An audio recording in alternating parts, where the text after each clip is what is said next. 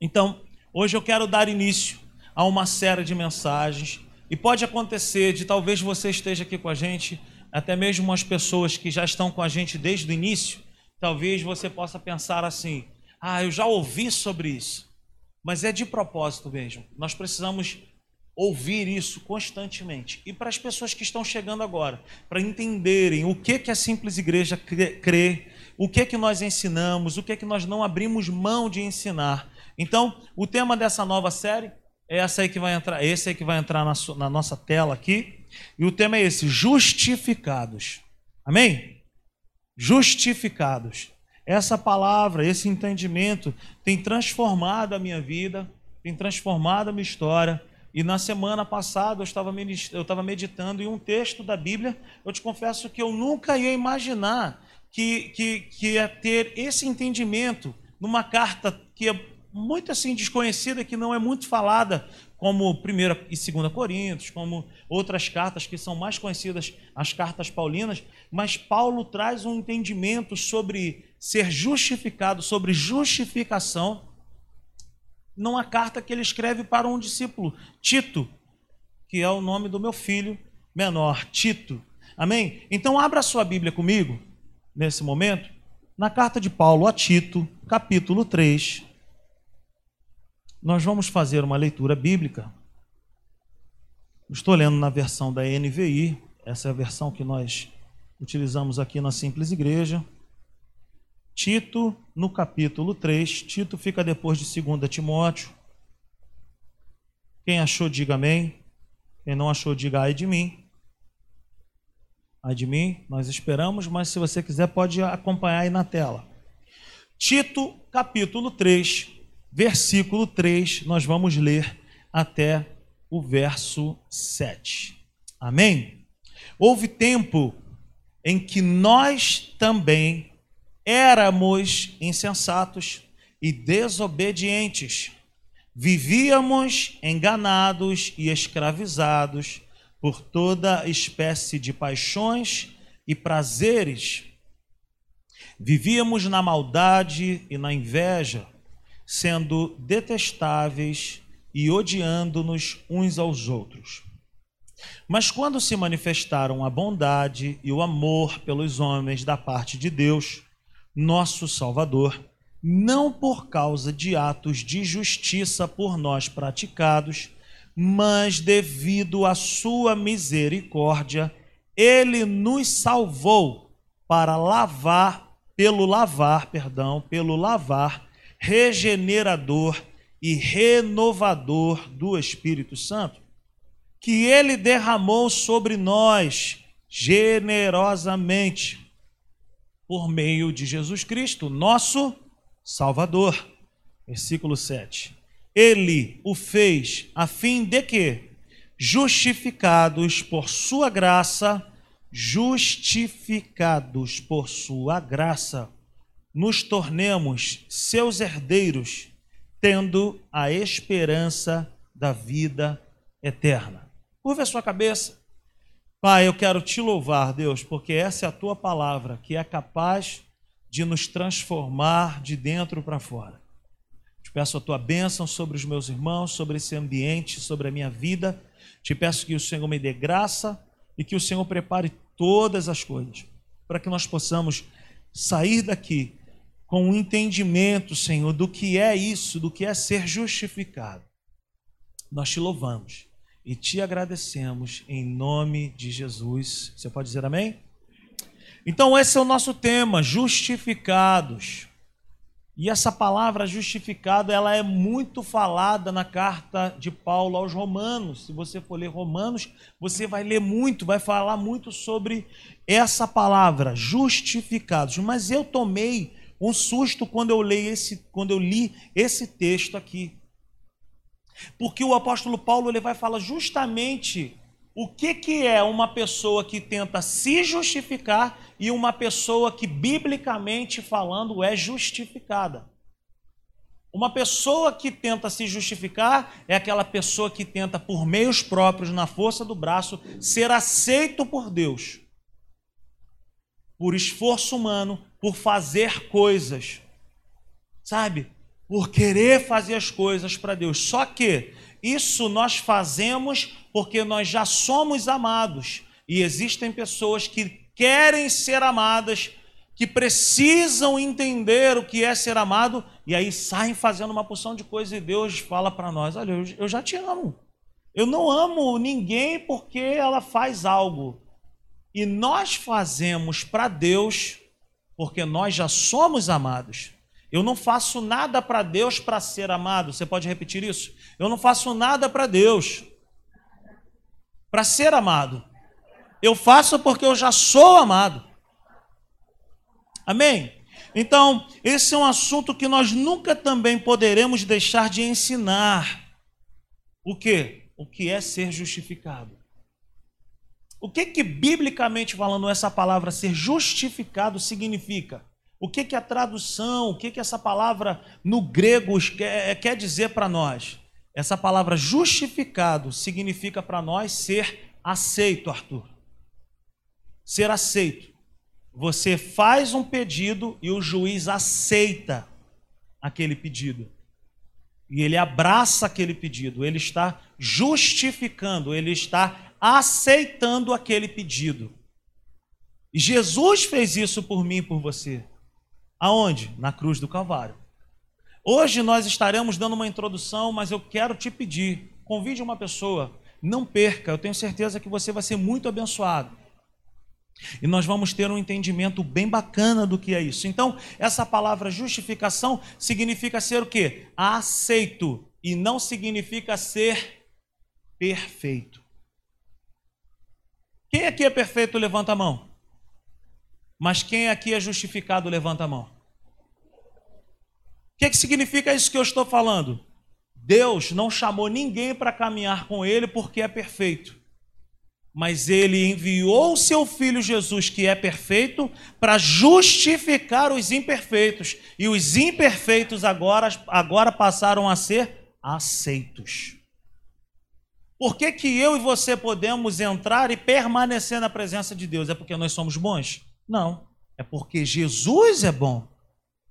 Ele é perfeito. Ele é o cordeiro perfeito que foi aceito como sacrifício perfeito. E o que ele fez, o pai recebeu e falou: Não, é perfeito. Tudo que a lei reivindicava, tudo que a lei pedia, Jesus cumpriu. Então Jesus é o cordeiro que foi aceito, e por ele ser perfeito, o Pai recebeu e nos justificou. Nós fomos enxertados em Jesus. Não tem nada a ver comigo, não tem nada a ver contigo. Nós fomos abençoados na rabeira nós fomos abençoados porque nós tocamos na orla do manto dele. Quem me entende, diga amém. Então, esse assunto é uma benção, é um privilégio. Como filhos de Deus, é muito bom nós podermos dizer: Eu sou justificado. Eu sou justificado. Eu não estou dizendo e nunca vou dizer, jamais você vai me ouvir dizer que eu sou perfeito. Mas eu sempre vou dizer: Eu fui aceito eu fui aceito por Deus, cara. Você também foi aceito por Deus.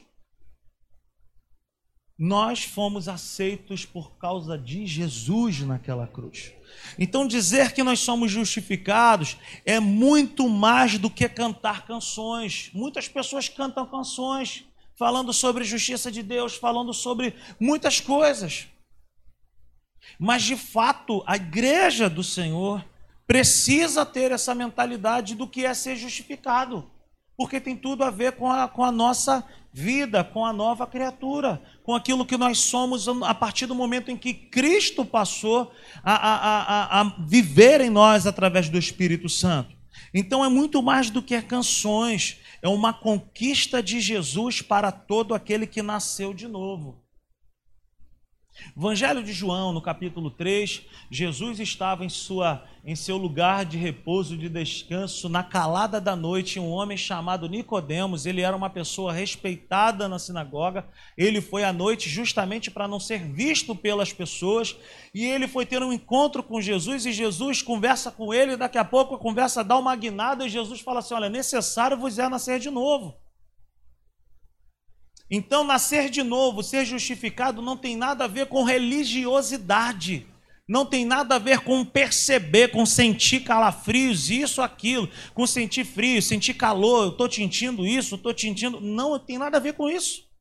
Eu não sinto que eu sou justificado. Eu sei que pela Bíblia, pelo que está escrito, e vale o que está escrito, eu sou justificado. Eu sou aceito. E quando eu entendo que eu sou aceito por Deus, o meu relacionamento com Deus muda. Porque agora eu não tenho mais medo de conversar com Deus, eu não tenho mais medo de me relacionar com Ele. Por quê? Porque eu fui aceito pela obra de Jesus na cruz. E isso também não é uma apologia para eu viver uma vida deliberadamente pecando, não é isso. E nós vamos entender isso. Mas quanto mais eu entendo que eu sou, que eu fui justificado, que eu fui aceito por Deus, mais eu acerto o alvo, mais eu me relaciono com Deus, mais eu caminho com Deus, mais eu percebo o amor dele, mais eu quero de Deus. Então, aonde que essa justificação agiu? Eu vou voltar para o texto lá de Tito nós vamos ter um entendimento bacana nessa noite. Aonde essa justificação agiu? Aonde que essa aceitação de Deus agiu na minha e na sua vida. Quem está entendendo aí? Levante as mãos e fala: Eu estou entendendo. Amém? Então, aonde essa justificação agiu? Em primeiro, em primeiro lugar, essa justificação agiu no nosso passado. No nosso passado. Olha o que diz a palavra no verso 3. Houve Olha o termo. Houve um tempo em que nós também éramos insensatos, desobedientes. Nós éramos desobedientes, nós vivíamos enganados e escravizados por toda espécie de paixões e prazeres. Vivíamos na maldade e na inveja, sendo detestáveis e odiando uns aos outros. Ou seja, nós não éramos flor que se cheirasse não existia valor algum em nós. Por quê? Porque nós éramos ruins. Quem pagaria um real por mim?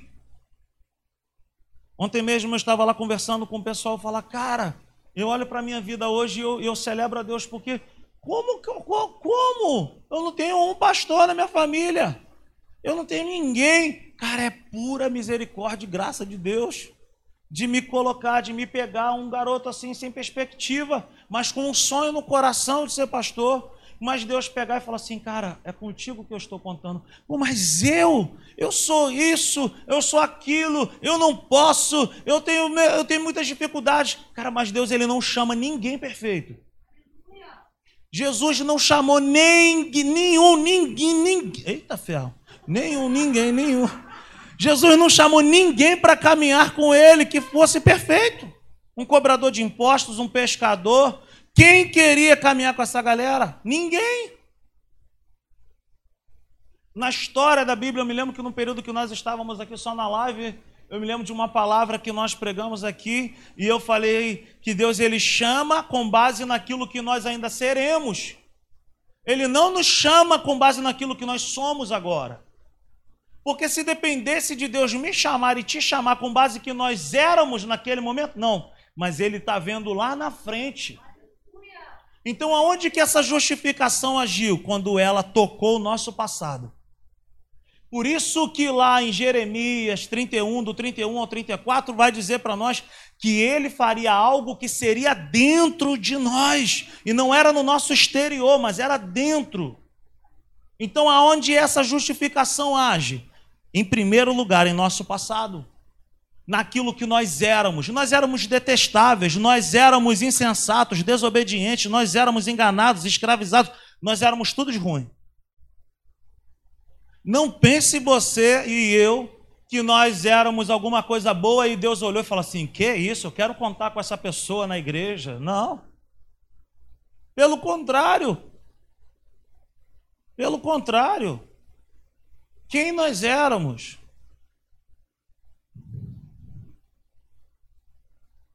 Quando Deus nos amou e chamou, Ele sabia exatamente o que nós éramos. Isso é que é o maior barato. Ele nos chama do jeito que nós estamos. Ele olha para nós e fala: Cara, agora, o que nós vamos ser transformados é que é legal. Então ele nos chama do jeito que estamos, mas ele nos transforma naquilo que ele quer que nós sejamos. Ele chama um Pedro truculento, indouto, durão, mas transforma num cara que termina a sua jornada falando de amor. Ele chama um perseguidor da igreja, que era Saulo, para mim o primeiro terrorista da história, mas ele transforma num apóstolo Paulo, o homem que mais escreveu no Novo Testamento. Eles chamam o apóstolo João, que certa vez falou assim: ó, tem uns caras que estão pregando aí, mas eles não fecham com a gente, não, eles não estão no nosso time. Então, esse negócio é o seguinte: você quer que a gente mande fogo lá? Então, João, que era o filho do trovão, ele foi encontrado como filho do trovão. Mas como que ele termina a sua jornada? Como o apóstolo do então Deus ele me chama e ele te chama com base naquilo que nós seremos. Por quê? Porque essa justificação ela atinge em primeiro lugar o nosso passado. Você me entende? Diga amém. Por favor, fique ligado, fique esperto, não cochile, não dá mole. Pega essa palavra, porque isso transforma a nossa maneira de pensar. Então, quando Deus nos amou e nos chamou, Ele sabia exatamente o que nós éramos. O versículo 3 diz isso. Nós éramos insensatos, nós éramos desobedientes, nós vivíamos enganados e escravizados pelas paixões desse mundo e seus prazeres. Nós éramos. Deus nos amou no ventre da nossa mãe, o salmista diz. Quando nós ainda estávamos no ventre da nossa mãe, ele já nos amava. Nós não éramos ninguém, nós não éramos nada ainda, mas ele já nos amava e ele já sabia o que fazer comigo e contigo. Ou seja, antes de eu ser tudo de ruim, ele já me amava. A justificação ela toca em primeira instância no nosso passado. Então, talvez você pense assim, cara, pô, cara, eu fiz um negócio lá atrás, não sei o que, coisa e tal. Blá, blá, blá. Cara, deixa eu te falar uma coisa. Quando você chegou para Jesus, quando você entregou a sua vida para Ele, Ele te perdoou, Ele te lavou, ele te justificou. Agora, qual é a grande questão disso aí? Muitas pessoas me questionam falando: ah, é só isso? Não, não é só isso. É que quando nós entregamos a nossa vida para Jesus, nós passamos a ter uma nova vida com Cristo. E aquele que nasceu de Deus, aquele que nasceu de novo, não tem mais prazer no pecado. Nós pecamos? Pecamos. Nós falhamos? Falhamos. Mas é o meu estilo de vida? Não. É o meu prazer? Não, não é o meu prazer. Qual é o meu prazer hoje? Agradar o coração daquele que me justificou. Em segundo lugar, ela, a justificação, agiu em quê? Na minha antiga natureza. O que que nos fazia ser um pecador? Era aquilo que eu praticava? Não. Aquilo que eu praticava só manifestava a natureza que eu tinha. Um gato faz o quê? E o cachorro? Você já viu algum cachorro miar? Só na música do Jojo e do, do, do Nicolas e do Tito que o cachorro faz miau. É, não é, Nath? O cachorro faz miau, o gato faz au au. Eu falo, meu Deus, estão tudo doidos essas crianças. Então só na música deles. Por quê? Porque a natureza do cachorro é o quê? É latir, meu irmão, nunca vi. Eu nunca vi nenhum cachorro na rua. Miau, pitbull, já imaginou um pitbull todo truculento? Miau, eu vou rir da cara dele. Ao mesmo tempo tu vê um gato fazendo au au. A natureza nos empurra para nós manifestarmos aquilo que nós somos por dentro. Quem entende isso, pelo amor de Deus? É a natureza, então a justificação ela tocou também dentro de nós. É como se fosse lá no chip, lá no DNA.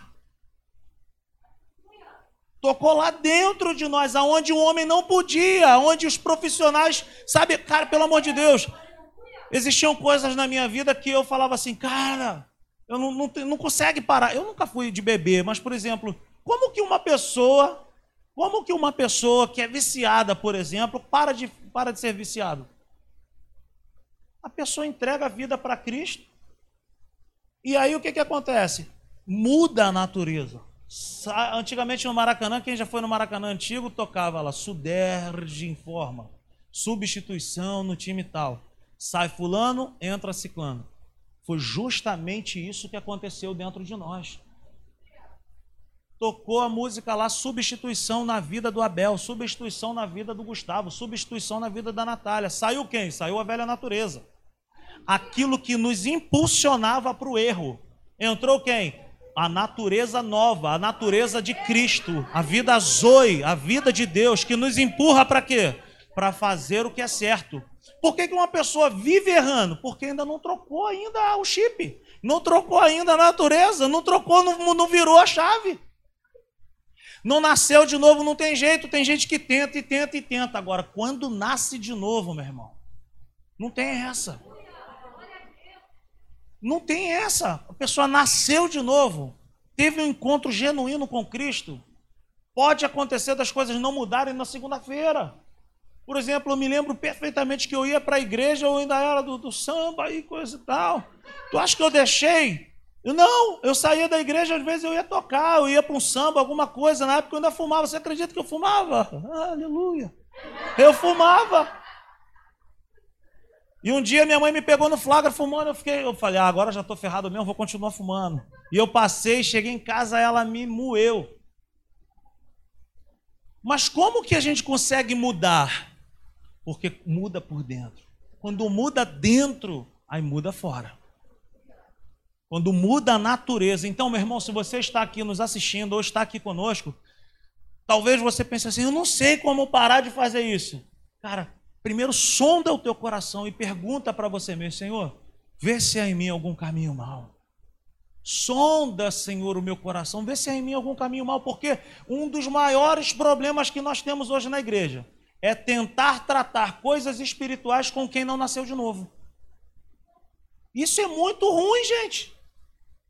Eu estava lendo um livro e aí no livro o pastor ele falava, o nome do livro era Andando com Tanque Vazio. É uma pergunta, ele te faz uma pergunta, ele fala: Andando com Tanque Vazio, do pastor Wayne Cordeiro. E ele estava falando assim: é, seis coisas que enchem o nosso tanque, ou seja, seis coisas que nos fazem ser produtivas no ministério e seis coisas que esvaziam o nosso tanque. E ele falou uma frase que é para ele é, é, a pior coisa que esvazia o tanque dele e para mim também é. É você tratar com pessoas que não querem a transformação. Isso é horrível, gente. Você lidar com gente que não quer ser transformada é terrível. Por quê? Porque não nasceu de novo. Como a Natália gosta de falar, cara, tem gente que está na igreja que não trabalha e dá trabalho.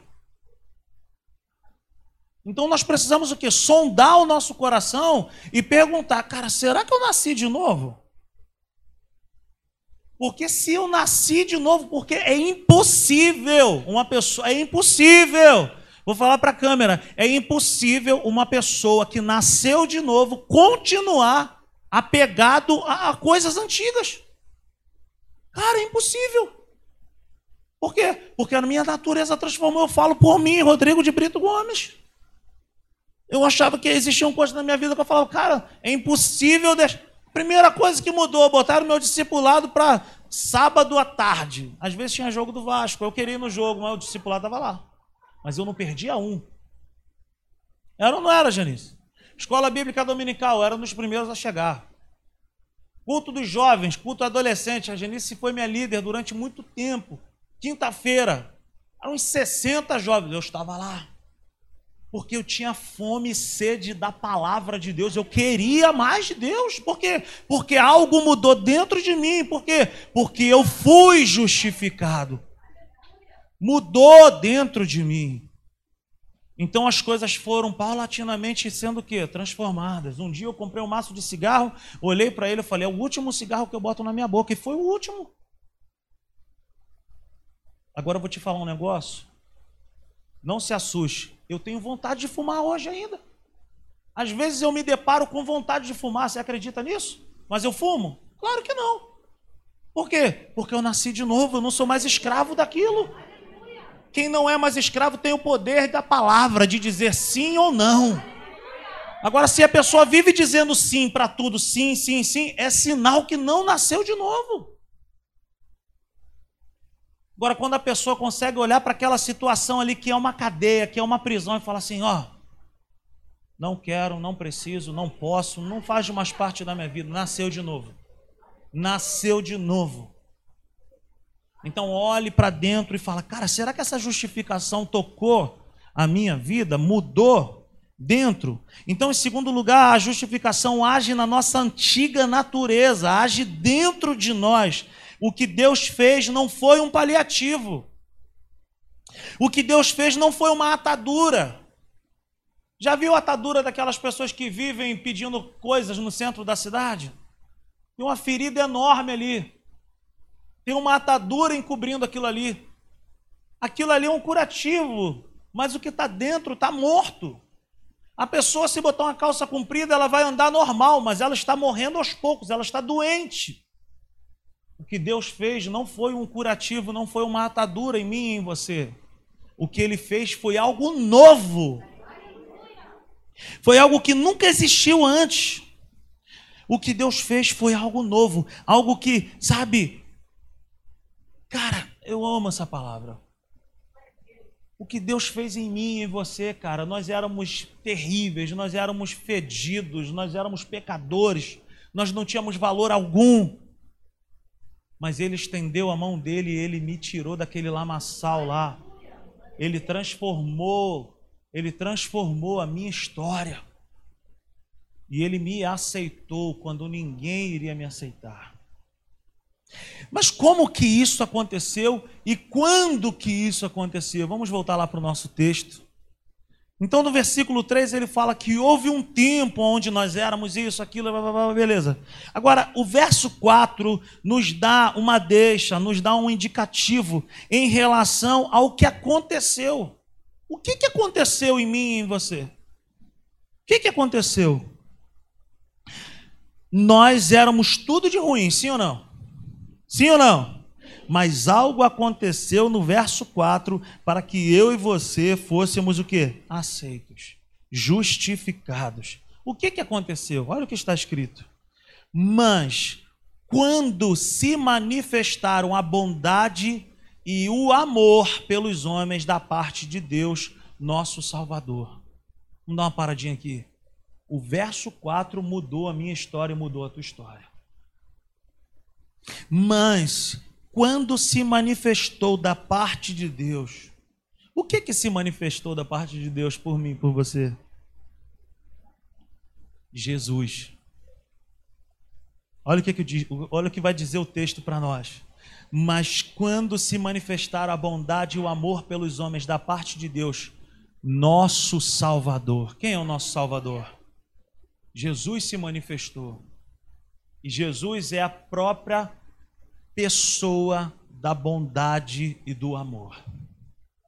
Então, mas quando se manifestou da parte de Deus, Jesus, a pessoa da graça, a pessoa, o motivo do favor imerecido se manifestou, que nos amou sem nós merecermos. Se manifestaram bondade e amor dois atributos que só Deus tem: bondade e amor. Nós podemos agir com bondade, nós podemos agir em amor, mas a Bíblia vai dizer que Deus é, tu és bom, bom. Oh, nós acabamos de cantar. E a Bíblia vai dizer que Deus também é o que? Amor. Ele não tem uma partezinha, uma gotinha de amor e de bondade. Ele é bom e ele é amor. Por isso ele nos justificou quando nós não merecíamos. Pelo contrário, nós merecemos o que? O castigo. Então, eu quero trazer um entendimento para nós nessa noite do que, que significa graça. O que, que significa graça? Graça, eu recebo um presente quando eu não merecia. Diga comigo, graça. Eu recebo algo muito bom quando eu não merecia. Misericórdia. Eu não recebo o castigo que eu merecia. Olha isso, é diferente. Graça, eu recebo algo, algo de bom quando eu não merecia. Misericórdia, eu não recebo o castigo que eu merecia. Então, o que, que se manifestaram na minha e na sua vida? Graça e misericórdia, bondade e amor, porque certamente bondade e misericórdia nos seguirão em alguns dias da nossa vida. Diga amém. Porque certamente bondade e misericórdia nos seguirão todos os dias da nossa vida. Se manifestaram bondade e amor, ou seja, dois atributos de Deus. Deus é bom, Deus é amor. Deus é gracioso e Deus é misericordioso. Anote aí o que eu vou te falar nesse momento. Deus fez isso por quem? Deus fez isso por quem? Agora vamos dar uma olhada num texto que está num capítulo anterior, Tito capítulo 2, versículo 11 e versículo 12. Olha que coisa maravilhosa. Porque a graça de Deus se manifestou salvadora a quem? A todos os homens. A graça de Deus se manifestou salvadora a todos os homens. Olha o versículo 12, isso é maravilhoso. Ela, ela quem, gente? A graça, ela nos ensina a renunciar à impiedade e às paixões mundanas e a viver de maneira sensata, justa e piedosa nesta era presente. Quer mudar o estilo de vida? Se apegue à graça aquilo que eu creio tem o poder de me transformar por dentro. Então, viver pela graça, falar da graça, crer na graça, estudar sobre a graça, só produz frutos de justiça dentro de nós. Só produz coisa boa, só produz obediência. As pessoas têm medo de falar de, de, graça. Eu não tenho medo, porque eu sou alvo da graça e eu tenho experimentado dessa graça. E eu tenho visto Deus mudar a vida de pessoas através da graça.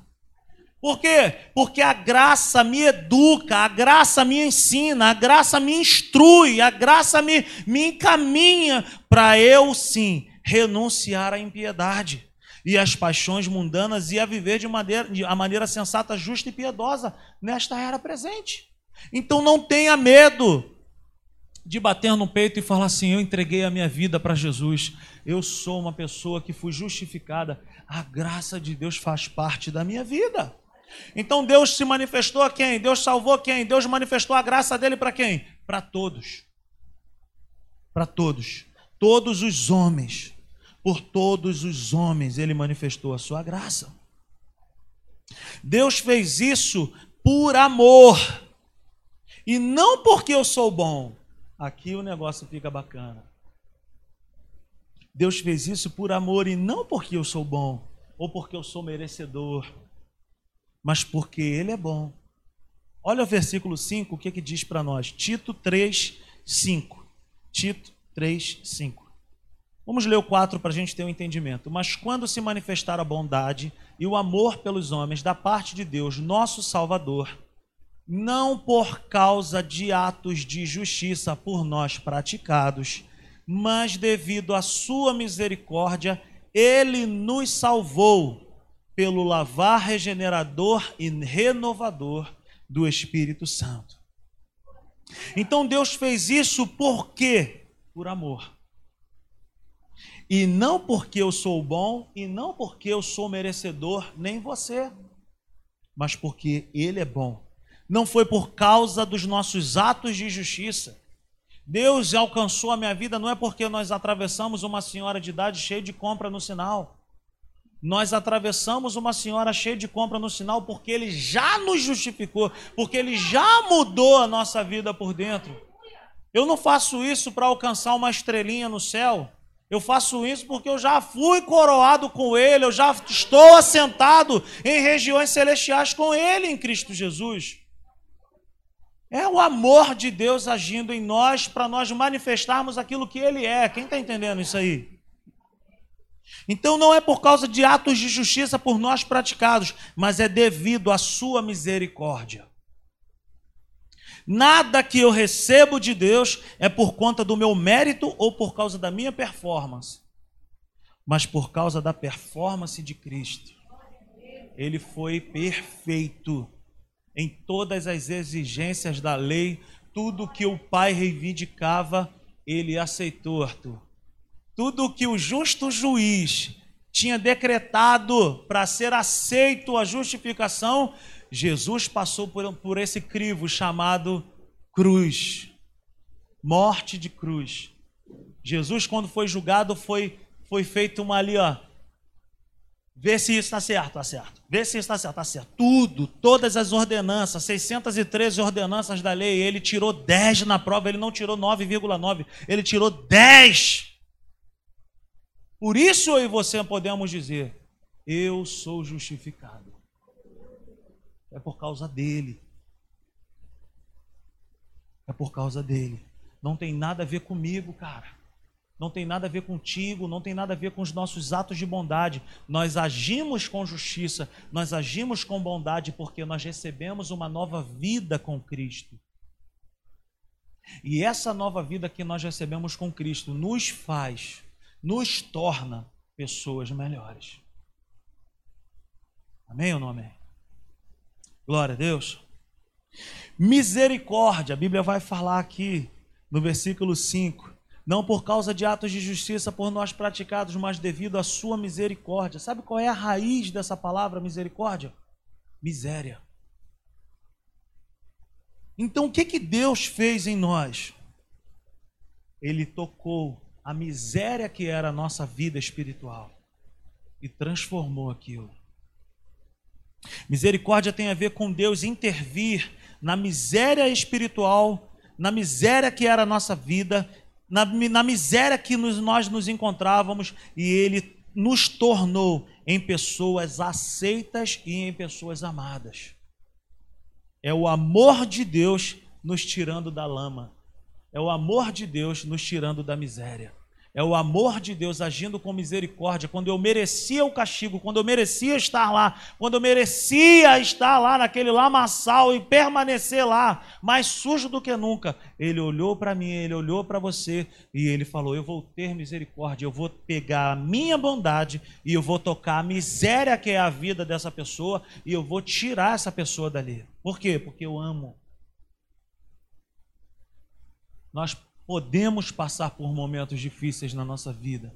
Nós enfrentamos momentos de tempestade, mas nós nunca podemos levantar a nossa mão ou abrir a nossa boca e dizer que Deus não nos ama, porque o que seria de mim e o que seria de você sem a misericórdia de Deus?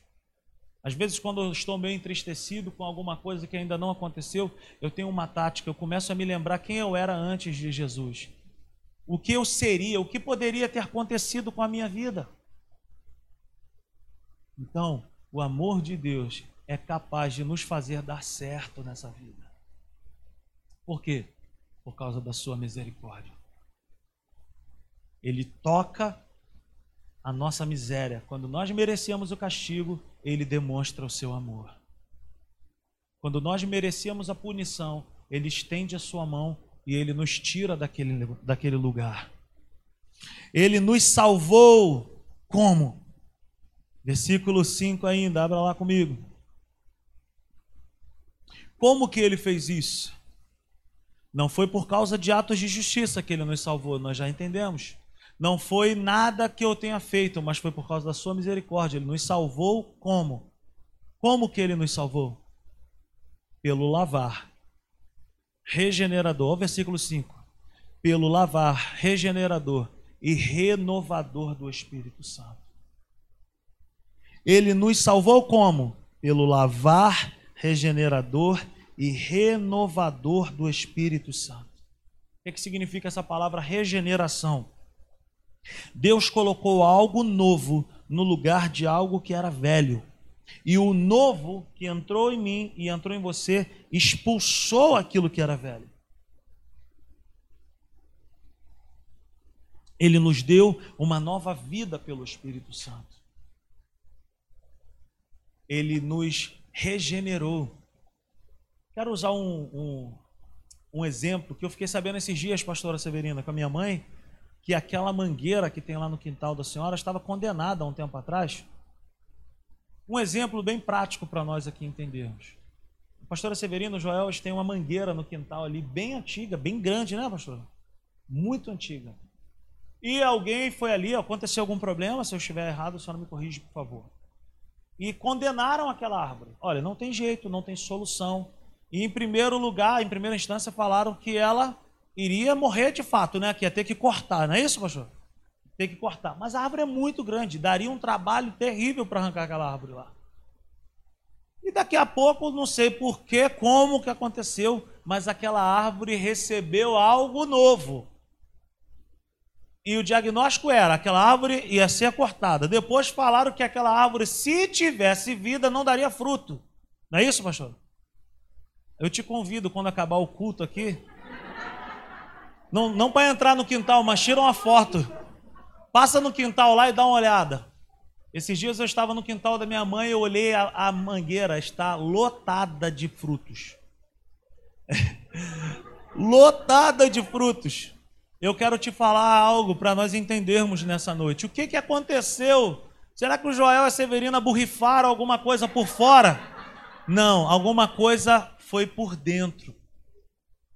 Alguma coisa regenerou aquela árvore.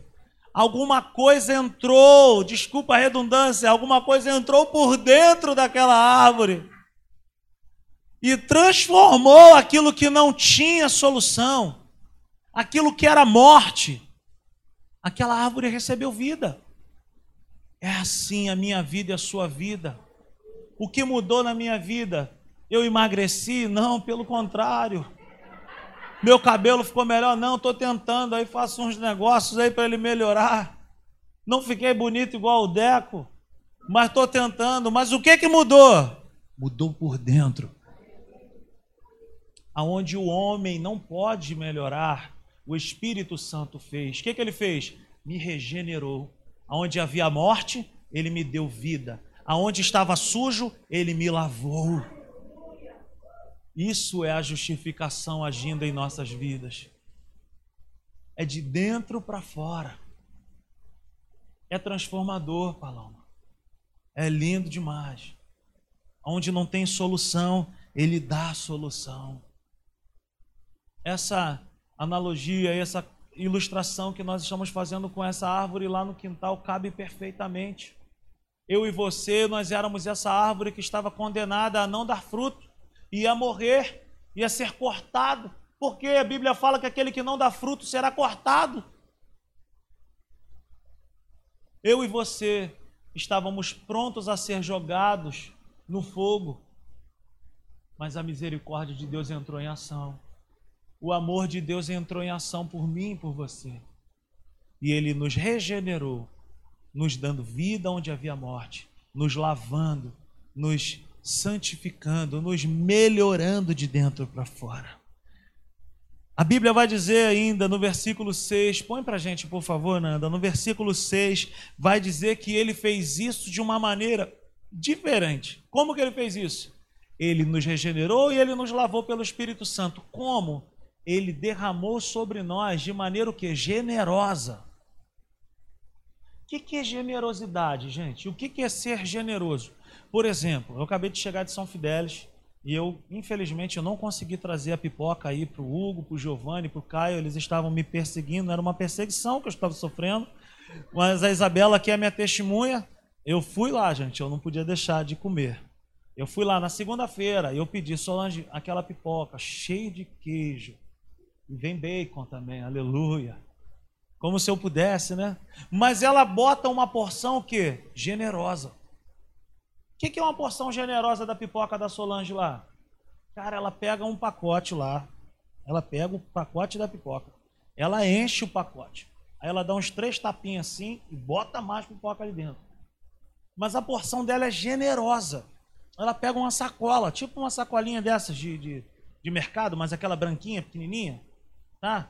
Ela pega o pacote que já está cheio de pipoca, ela bota dentro daquela sacola de plástico. E ela enche a sacola de plástico também. Por quê? Porque a porção é generosa. E o que, que acontece naquelas duas, naquelas duas embalagens? O pacote da pipoca e, o pacote, e a sacola branca. Não cabe mais nada. é perfeito, fica uma bola de pipoca. É uma coisa linda. Se você quiser, vá em São Fidélis. Então, o que, que Jesus fez? Ele fez algo que foi perfeito, que não cabia mais espaço para mais nada. Ele foi generoso. Jesus ele não deu um pouquinho da sua vida, um pouquinho do seu sangue, ele entregou generosamente toda a sua vida por mim e por você. Aleluia! Ele foi generoso, ele foi abundante, uma porção generosa de Jesus em nós. Amém? Agora, versículo 7, Nanda, põe por favor na tela. Por que, que ele fez isso? E para que que ele fez isso? Ele o fez a fim de que, justificados por sua graça, nos tornemos o que? Seus herdeiros, tendo a esperança da vida eterna. Ou seja, além de justificar a nossa vida, de nos aceitar, ele nos deu dois presentes ainda. Ele me chama e ele te chama, ele fala: Eu te aceito eu te amo, eu vou te alcançar, eu vou transformar a sua vida, mas eu ainda vou te dar duas coisas. Eu vou te dar o quê? Uma herança. Eu vou te dar uma herança. E eu vou te dar a esperança da vida eterna.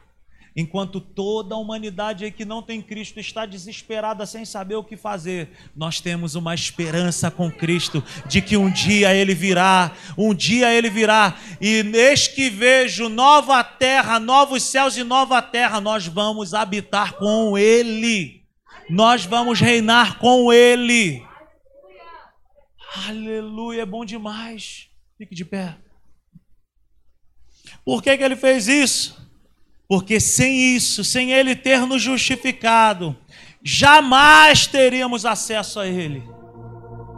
Por que, que eu e você temos acesso a Deus? Por que, que eu e você podemos entrar e permanecer na presença de Deus? Por causa da graça dEle, por causa da misericórdia dEle. Olha o que diz Hebreus 4,16. Coloca por favor para nós.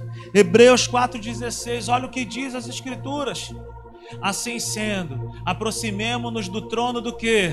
Do trono da graça, com toda a confiança, a fim de recebermos o que? Misericórdia e encontrarmos graça que nos ajude no momento da nossa necessidade. Agora coloque para nós Efésios capítulo 1, versículo 3. Olha o que diz as Escrituras. A Bíblia vai falar lá em, em, em Tito 3,6 que ele nos deu a esperança da vida eterna e nos tornou herdeiros. Herdeiros de quê?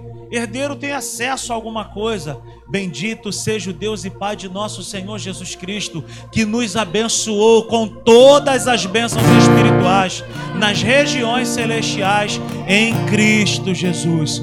Eu e você não somos mendigos andando por essa terra desprovidos, sem um pai que cuida de nós. Pelo contrário, nós temos alguém que cuida de nós.